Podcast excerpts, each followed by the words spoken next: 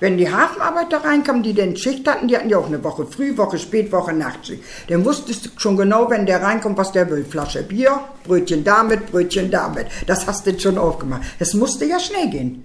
Es gab ja nur eine halbe Stunde Anbiet. Da, und da kamen ja, ach, das kann man gar nicht beschreiben, das was man gesehen hat, wie die reingestürmt kamen. Ne? Volkweise. immer, Ja. ne? Alles Jo. voll. Sticke, da haben wir Bier, leere Bierkisten rübergereicht, damit die sich da auch noch aufsetzen konnten. super. Geraucht wurde, das können Sie sich gar nicht vorstellen. Letzten das in der Ecke gar nicht mehr gesehen. Ja, so wurde da denn geraucht. Und bei Regen gingen die Luken nicht wieder auf. Oh, Ja, dann blieben die sitzen. Das war sitzen. Das waren gute Kassen für uns. dann sind die da hängen geblieben, haben sie eingekübelt.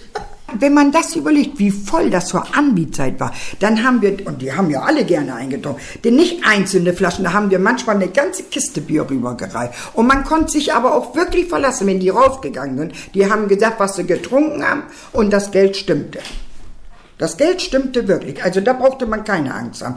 Was wieder schlimmer, wenn die Seeleute gekommen sind. Das war wieder schlimm. Und wenn die getrunken haben, die haben sich ja gekloppt. Oh, bin dazwischen gegangen. Da war mal einer so frech zu ein, da werde ich nie vergessen. Da hat er wohl gedacht, was will die wohl? War ich ja noch klein und zierlich.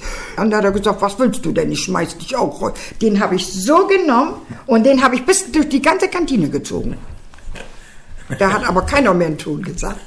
Den habe ich so durch die Kantine gezogen. Und dann waren die von äh, Hafenamt, nicht? Hafenamt damals noch, die Festmacher alle, die da Ja, kamen. und da war einer bei, und da hat der gesagt, wenn du unsere Frauen hier beleidigst, der hat den genommen und dann einen Tritt im Hintern gegeben.